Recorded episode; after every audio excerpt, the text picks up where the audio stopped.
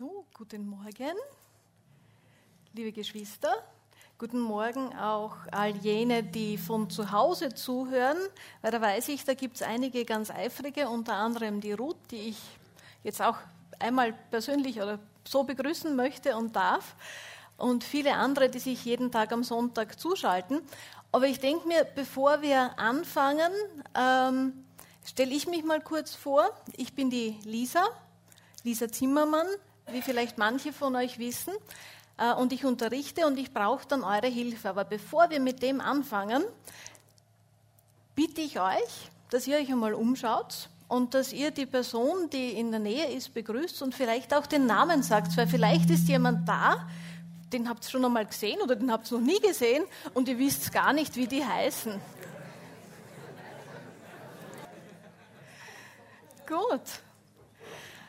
Äh, ich habe schon gesagt, ich brauche eure Hilfe und ich weiß nicht, die, die mich kennen, äh, die wissen, ich habe da so einen Tick. Ich lasse die Leute ein bisschen mitwirken am Gottesdienst, ohne dass sie sich outen müssen und aufzeigen, äh, weil das ist dann immer peinlich, weil manchmal weiß man dann was nicht oder manchmal weiß man vielleicht oder weiß nicht, ob die anderen wissen, dass man das nicht weiß. Äh, das ist mein Hm-Indikator, weil Hummen kann man, ohne dass die anderen sehen, ähm, dass man das gerade macht. Und jetzt schauen wir mal, ob wir das zusammenbringen. Alle Personen, die größer sind als 1,80, bitte um ein mm. Okay. Dann schauen wir mal alle Personen, die größer sind als 1,50. Mm, dann müssten hier fast alle dabei sein. Sehr gut, super. Äh, alle Personen, die wissen, dass ich letztes Jahr einen Unfall hatte. Hm, okay, doch, doch recht viele. Ähm, dann schauen wir mal alle Personen, die jemanden kennen, der schon einmal eine Depression hatte oder der schon einmal sehr einsam war. Okay, gut. Äh, das, das wäre soweit die Einleitung. Ähm, ich möchte trotzdem, obwohl euch das vielleicht anzipft, aber ich bin so begeistert, äh, von meinem Unfall, von meinem Zeugnis, das ich von dem Unfall geben kann, äh, noch einmal in Erinnerung rufen. Ich hatte letztes Jahr im Jänner einen sehr schweren Fahrradunfall, wo mein Schienbeinkopf komplett zerstört ist. Das ist der Knochen, der das Kniegelenk hält. Und diese Krücken haben mich fünf Monate lang begleitet. Ich hatte eine, also eine sehr schwere Operation. Der Arzt, der mich operiert hat, hat gesagt, das war in seiner langjährigen Karriere der zweitkomplizierteste Schienbeinkopf, den er jemals operiert hat. Und die andere Dame kann auch wieder gehen. Also genau das möchte man dann hören. Und die Ärzte haben mir gesagt, wenn ich, als sie mich nach Hause geschickt haben, nach 14 Tagen, wenn ich einmal fest aufsteige, zerbröselt der Knochen und sie müssen mir das Bein abnehmen. Und das heißt, diese Krücken haben mich wirklich für eine lange Zeit sehr gut getragen. Und ich war eigentlich immer zuversichtlich, obwohl man zwischendurch Schmerzen hat und verzweifelt ist, weil ich habe gewusst, Gott hat einen Plan. Und was ich auch gewusst habe, dass Geschwister für mich beten. Und ich war begeistert, dass der menschliche Körper so super funktioniert, dass dieser Schienbeinkopf nachwächst. Und zwar weiß der genau, wie der ausschauen muss. Ich finde das sowas von gigantisch und habe allen Ärzten gesagt, ob das nicht ein Wunder ist, weil man da so ein Knochen, der komplett zerstört ist und der weiß, wie er sich wieder neu bildet. Und die Ärzte haben mir eigentlich zugestimmt, das ist ein Wunder. Und sie mussten das stützen. Ich glaube, dann die Krücken derweil weg. Brauchen wir dann wieder. Und heuer im Juni habe ich diese 20 Schrauben und zwei Platten herausbekommen aus dem Knie und ich durfte eine Reha machen. Ich habe auch da gewusst, dass Geschwister mich im Gebet begleiten und es wird einige Dinge geben, die werde ich nie mehr können, aber die wollte ich vielleicht gar nicht können, wie Marathon laufen. Aber ich konnte letztes Jahr bereits wieder Rad fahren. Ich kann mein Bein mittlerweile wieder so weit abbiegen, was vielen Leuten, die diese Operation haben, nicht möglich ist. Und ich möchte es euch ähm, als Ermutigung mitgeben. Ähm, Gott macht alles möglich. Gott kann Krankheiten heilen und Gott kann in Leben eingreifen, auch wenn es ganz schwer ist. Und ich möchte heute über ein Thema sprechen, über eine Krankheit, die man nicht so sieht. Weil bei mir hat jeder gesehen, ich muss Krücken tragen, das Bein hat fürchterlich ausgesehen. Man sieht auch jetzt die langen Narben. Äh, und es hätte auch nie jemand zu mir gesagt, Ma, nimm dich doch zusammen, hab dich nicht so, du kannst ja nicht so Schmerzen haben, äh, weil man hat gesehen, dass man leidet. Es gibt aber Krankheiten, wo man nicht sieht, dass jemand leidet. Und ich möchte heute über eine dieser Krankheiten sprechen. Äh, laut der WHO, das ist die Weltgesundheitsorganisation, leiden, leidet eine Person in fünf, also 20 Prozent der Menschen an Depressionen. Und das heißt, wie ihr gesund seid, ihr kennt sicher Personen, denen es seelisch sehr schlecht geht. Und es gibt einen österreichischen Politiker, der sagt ja, neben Tabletten haben die Österreicher den Alkohol. Wie ihr euch vielleicht erinnern könnt, vor ein paar Monaten, da sind wir sehr glücklich. Aber Robert Musil hat gesagt, es hat überhaupt keinen Sinn, seine Sorgen in Alkohol zu ertränken, denn die Sorgen sind gute Schwimmer. Und ich habe gesehen in, in den letzten Jahren, äh, ich arbeite sehr viel mit jungen Menschen, dass immer mehr junge Menschen Depressionen bekommen und auch im persönlichen Umfeld Menschen, die mir sehr, sehr viel bedeuten, eine Depression haben. Und wenn man selbst jetzt nie so richtig schwer depressiv war, kann man sich das gar nicht vorstellen, wie das ist. Und ich habe dieses dieses Frühjahr ein Buch gelesen von Matt Haig, ein Autor, der selbst seine Depressionen in Büchern verarbeitet. Und der schreibt, es ist schwer, jemandem zu erklären, was eine Depression ist, der noch nie selbst eine hatte. Es ist, als würde man einem Außerirdischen das Leben auf der Erde erklären. Es fehlen die Bezugspunkte. Man muss sich mit Metaphern helfen. Es ist, als ob du in einem Tunnel feststeckst. Du bist tief unter Wasser. Du brennst lichterloh. Und dann ist da die Intensität. Sie sprengt die normalen Emotionen. Wenn du drin steckst, steckst du richtig drin. Du kannst nicht aus der Depression raustreten. Und mich hat das Buch total erschüttert, weil mir nicht bewusst war, wie intensiv diese Verzweiflung und diese Hoffnungslosigkeit sein kann.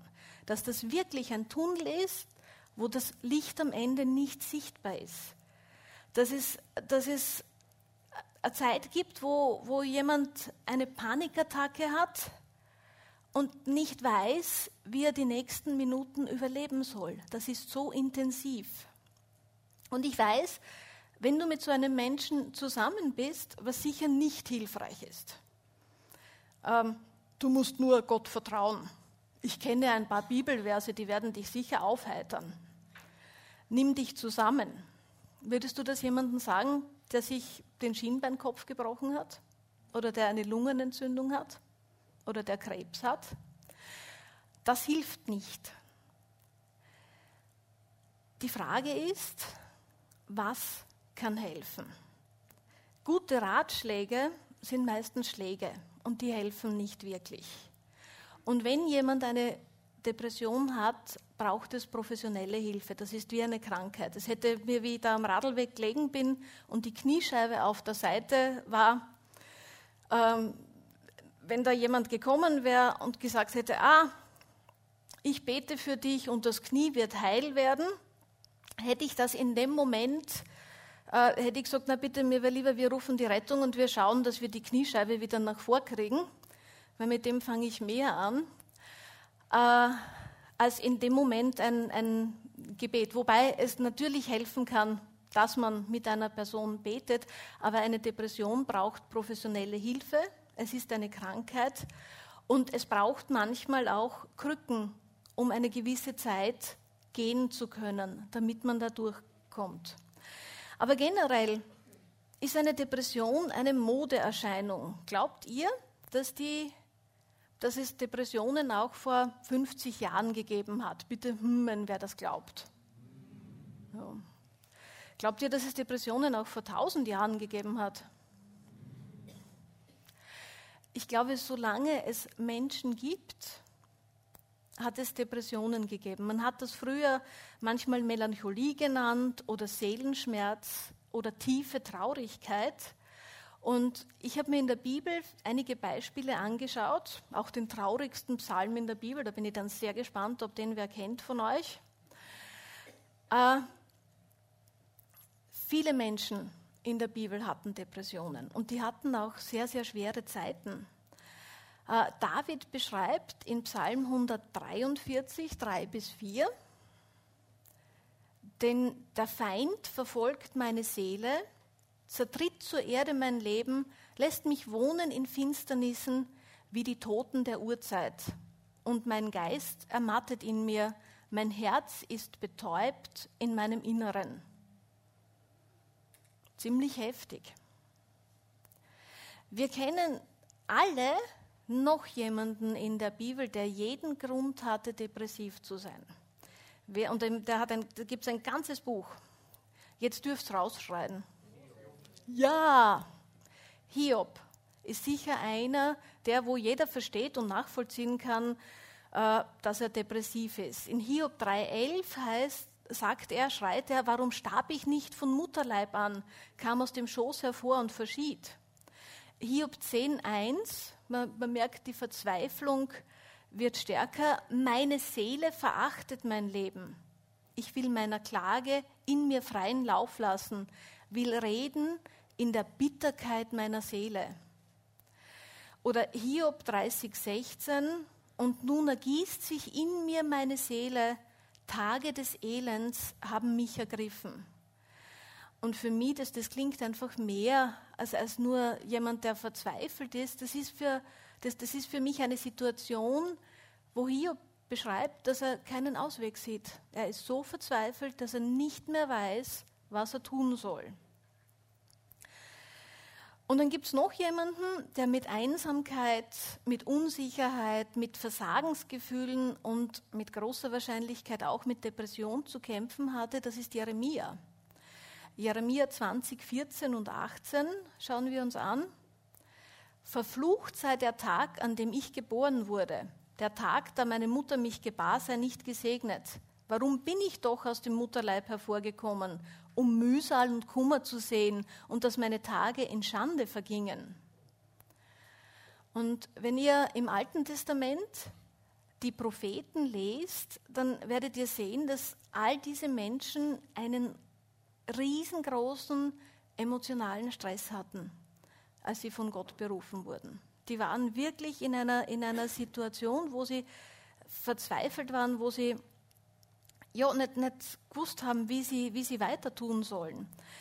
Aber selbst Elia, der in, in 1 Könige 18 gerade einen Sieg errungen hat, fürchtet im nächsten Kapitel um sein Leben und betet darum, sterben zu können. Wenn wir uns anschauen, 1. Könige 19,4. Er aber selbst ging in die Wüste, eine, eine Tagesreise entfernt, und kam und setzte sich unter einen Ginsterstrauch. Und er bat, dass er sterben dürfe und sprach, es ist genug, nimm nun her meine Seele, denn ich bin nicht besser als meine Väter. Wenn du jemand kennst, der sich so total alleine fühlt, kann er sich vielleicht mit Elia identifizieren. Aber wir sehen, werden dann auch im Neuen Testament einige Beispiele sehen, wo sich jemand komplett alleine und verzweifelt fühlt. Und dann haben wir David, wissen wir, Psalm 143. David, der hat ein Herz für Gott und er hat ganz viele Siege für den Herrn errungen. Der wurde als Teenager zum König geweiht und er musste sich 15 Jahre lang vor Saul verstecken, weil der ihn umbringen lassen wollte. Und das, wenn du so lebst und dauernd fürchten musst, dass dich jemand umbringen lassen möchte, ist das sicher auch ein Trauma, das nicht spurlos an einem vorübergeht. So in Psalm 143, dann versteht man den Psalm vielleicht besser, denn der Feind verfolgt meine Seele, zertritt zur Erde mein Leben. Aber in den Psalmen sehen wir auch Psalm 6, 4 bis 7. Und sehr bestürzt ist meine Seele. Und du, Herr, bis wann? Herr, befreie meine Seele, rette mich um deiner Güte willen. Oder Psalm 38, 7. Ich bin gekrümmt, über die Maßen gebeugt. Den ganzen Tag gehe ich trauernd umher. Kennt ihr vielleicht Leute, denen so geht? Psalm 38, 9. Ich bin ermattet und über die Maßen zerschlagen. Ich heule vor Gestöhn meines Herzens. Oder Psalm 38, 11. Mein Herz pocht, verlassen hat mich meine Kraft und das Licht meiner Augen, auch das ist nicht bei mir. Also das, das beschreibt noch viel schöner als der Autor, den ich eingangs genannt habe, wie Depression sich anfühlt. Und dann haben wir noch einen, den wohl traurigsten Menschen in der ganzen Bibel. Der hat meiner Meinung nach den traurigsten Psalmen geschrieben. Kennt den zufällig jemand? Wer, wer könnte das sein? Außer dem Fritz, der ihn wahrscheinlich kennt. Ja. Kennt jemand den Heman, den Sohn von Cora? Das ist so nicht der Psalm, das ist Psalm 88, nicht der Psalm, der bei Hochzeiten gelesen wird äh, oder auch zur Ermutigung, äh, sondern es ist einer der traurigsten Psalme, meiner Meinung nach überhaupt der traurigste in der Bibel. Und wir werden uns, äh, also ich, ich lese euch den ganzen vor. Äh, ich habe mir gedacht, ich bringe es nicht übers Herz, dass wir den ganzen Psalm projizieren, der ist wirklich so tief traurig. Äh, Psalm 88, 19 Verse. Herr Gott meines Heils, am Tag habe ich geschrien und bei Nacht vor dir. Es komme vor dich mein Gebet, neige dein Ohr zu meinem Schreien. Denn satt ist meine Seele von Leiden und mein Leben ist nahe am Scheol.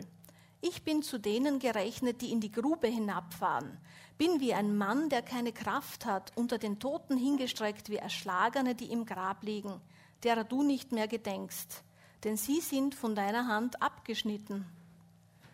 Du hast mich in die tiefste Grube gelegt, in Finsternisse, in Tiefen. Auf mir liegt schwer dein Grimm, und mit allen deinen Welten hast du mich, Wellen hast du mich niedergedrückt. Meine Bekannten hast du von mir entfernt, hast mich ihnen zum Gräuel gesetzt. Ich bin eingeschlossen und kann nicht herauskommen. Auch dieses im, im Tunnel drinnen. Mein Auge verschmachtet vor Elend, zu dir, Herr, habe ich gerufen, zu dir habe ich meine Hände ausgebreitet. Dann lassen wir ein paar aus. Ich aber, Herr, schreie zu dir. Am Morgen kommt mein Gebet dir zuvor. Warum, Herr, verwirfst du meine Seele, verbirgst dein Angesicht vor mir? Ich bin elend. Ich trage deine Schrecknisse. Ich bin verwirrt. Freud und Genossen hast du von mir entfernt. Meine Bekannten sind die Finsternis. Und wer weiß, vielleicht hat dieser Psalm Simon und Garfunkel inspiriert, als sie gesungen haben, Hello Darkness, my old friend, I've come to talk to you again. Hallo Dunkelheit, mein alter Freund, ich bin gekommen, um wieder mit dir zu sprechen. Dieser Psalm ist, und ich habe ihn in, in meiner Recherche auch zum ersten Mal wirklich bewusst gelesen, ist etwas, was uns auch ein bisschen so ein, ein Verhältnis aufzeigt. Und was mich gefreut hat, ist, der Hemann hat, ist geprüft worden. Er hat das festgestellt. Er hat diese Prüfung bestanden und ist wieder geprüft worden. Und dann sagt er zu Gott, und warum machst du das? Und wie oft fragen wir uns, warum macht Gott das? Aber das Schöne ist, wir dürfen fragen. Wir dürfen zu Gott schreien. Wir dürfen verzweifelt sein. Und wir dürfen wissen, dass Gott immer für uns da ist. Weil Gott versteht, wenn jemand depressiv ist. Gott kennt die Symptome. Und er, er, er kennt dich, er kennt jede und jeden Einzelnen hier und auch die Leute, die beim Livestream sich das anschauen. Jede Person schon bevor sie im Mutterleib waren. Gott kennt dich. Und Gott kann mit dem umgehen, wenn du verzweifelt bist und dann, warum Gott sagst. Und es waren natürlich nicht nur die Menschen im Alten Testament, die psychische Probleme hatten. Schauen wir uns den Apostel Paulus an. 2. Korinther 1.8. Wir wollen nicht, dass euch unbekannt sei, Geschwister, was unsere Bedrängnis betrifft, die uns in Asien widerfahren ist, dass wir übermäßig beschwert wurden über Vermögen, sodass wir sogar am Leben verzweifelten. Und dieses griechische Wort, diese Bedrängnis, das hier verwendet wird, das bedeutet verloren und völlig ohne Hoffnung sein. Das ist nicht nur ein bisschen in der Straßenbahn bedrängt werden, sondern verloren und ohne Hoffnung sein. Und man könnte doch annehmen, dass der Paulus, wenn der erfüllt ist vom Heiligen Geist, nie die Hoffnung verliert. Und dennoch, er hatte auch diese Kämpfe zu kämpfen. Und es gibt auch weitere Beispiele, dass Paulus zum Beispiel ein geringes Selbstwertgefühl hatte. 1. Korinther 15,9. Denn ich bin der geringste der Apostel, der ich nicht wert bin, ein Apostel genannt zu werden, weil ich die Versammlung Gottes verfolgt habe. Und wenn wir es ganz, ganz genau nehmen, können wir auch annehmen, dass Jesus zumindest vor seiner Kreuzigung depressiv war. Wenn wir uns anschauen, Markus 14, 34, wo Jesus spricht, meine Seele ist sehr betrübt bis zum Tod, bleibt hier und wacht. Meine Seele ist betrübt. Und ich denke mir, es muss eine sehr, sehr schwere Entscheidung gewesen sein, für die Sünden anderer ans Kreuz zu gehen. Und wenn Jesus Mensch war und Messias war, und viel Gutes bewirkt hat, stelle ich mir vor, dass das eine immense Belastung ist. Und da Jesus komplett Mensch war, glaube ich auch, dass er die ganze Gefühlswelt eines Menschen erlebt hat. Und ich glaube, Jesus hat das verstanden. Und in seinem Tod hat er für uns Sünde auf sich genommen. Und Krankheit und auch die psychischen Probleme, die auch eine Krankheit sind, damit wir frei sein können. Und jetzt aber die Frage, warum leiden Menschen an Depressionen? Warum müssen Christen depressiv sein? Da könnte ich auch die Frage stellen, warum bekommen Christen Krebs? Warum brechen sich Christen Knochen?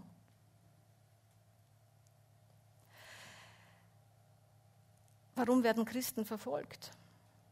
Paulus sagt, dass andere durch unser Leiden getröstet werden. Wir können so mit Menschen in Verbindung treten, die ähnliches erleiden. Das ist vielleicht nicht die Antwort, die ihr hören möcht, möchtet.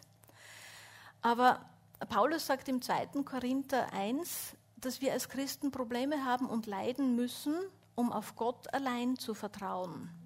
Und das ist vielleicht ein Trost. Aber was machen wir? Und es ist ein Trost für uns als Christen, wenn wir Gott nachfolgen, weil wir haben immer Gott, dem wir vertrauen können.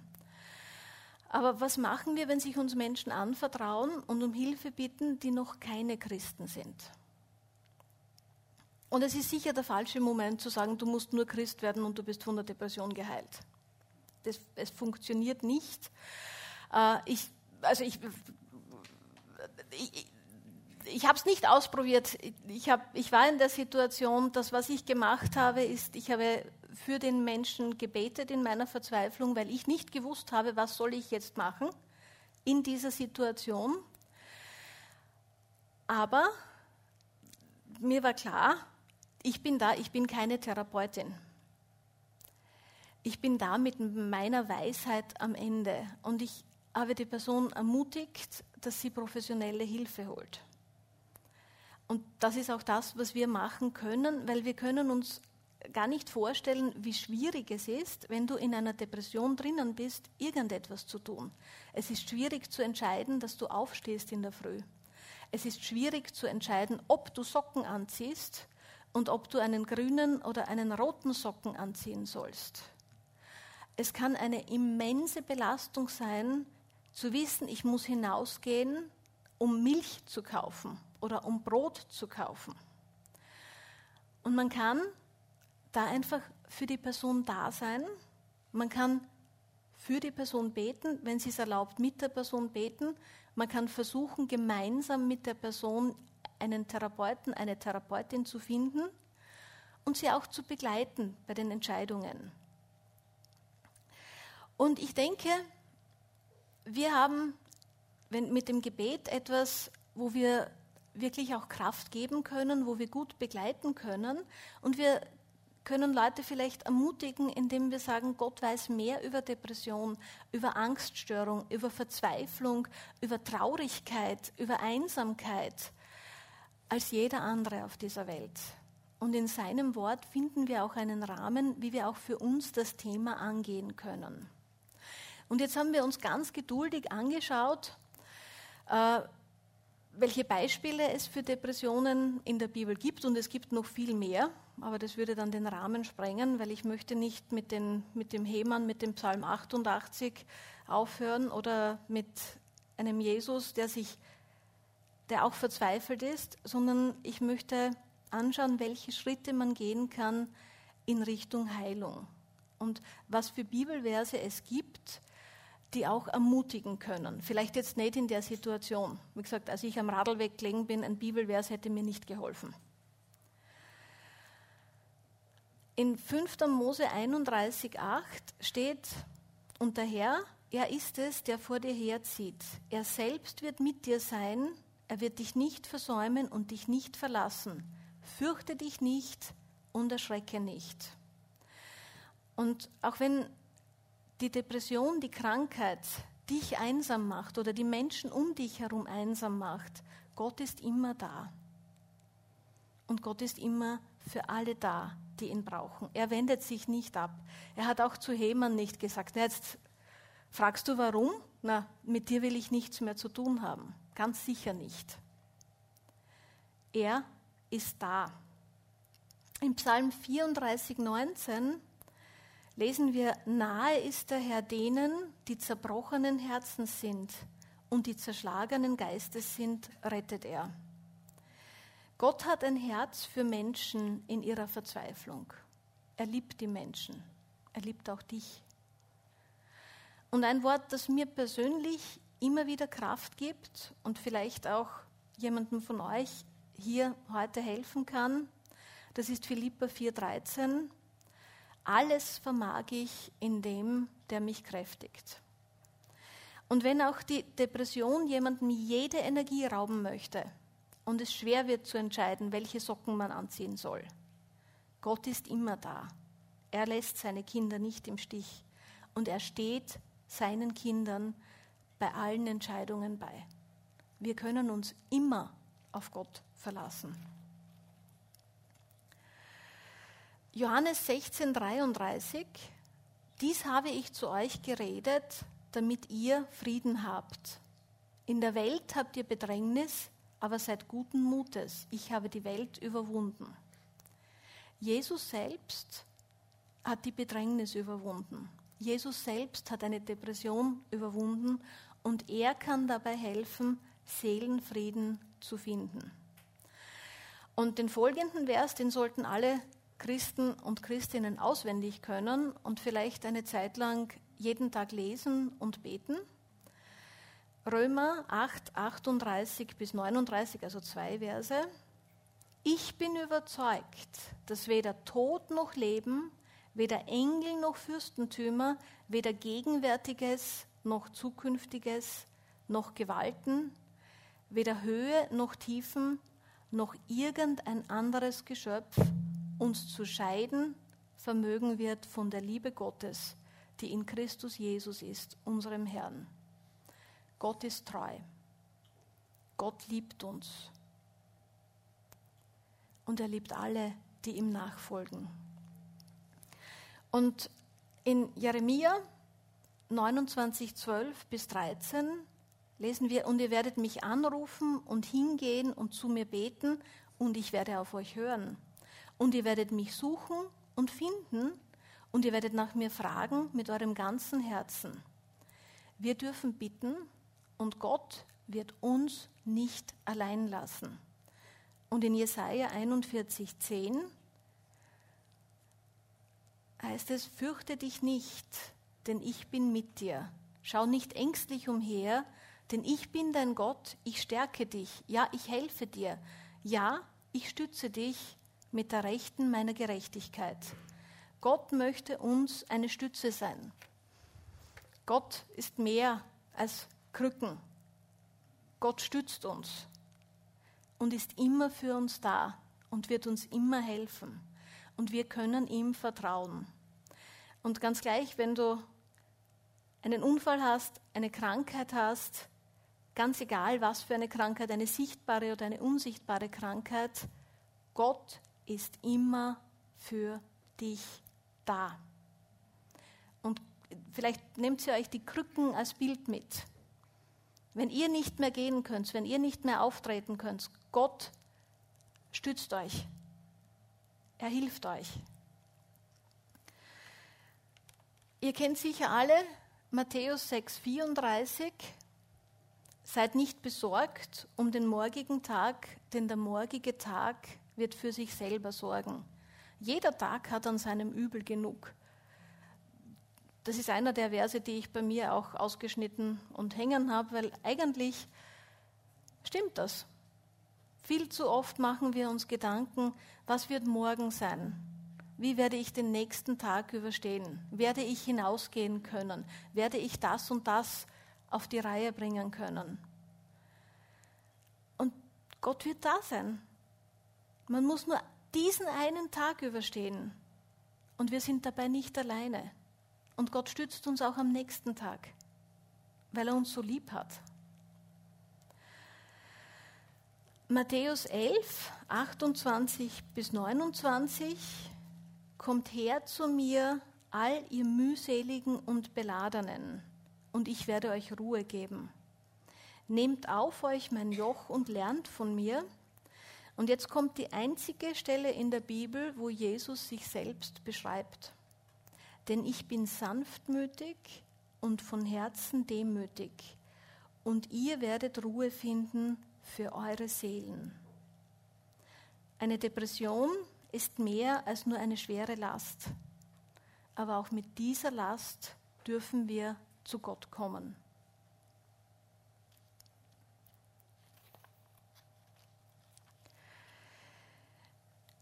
Zum Schluss, der noch nicht ganz der Schluss ist, aber fast zum Schluss, lesen wir, ich weiß, es sind extrem viele Bibelstellen, äh, einen der bekanntesten Psalmen. Was ist der bekannteste Psalm?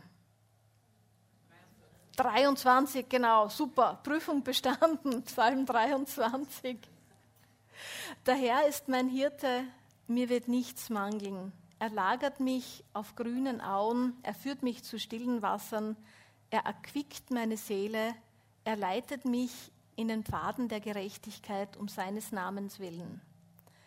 Auch wenn ich wanderte im Tal des Todesschattens, fürchte ich nichts Übles, denn du bist bei mir. Dein Stecken und dein Stab, sie trösten mich.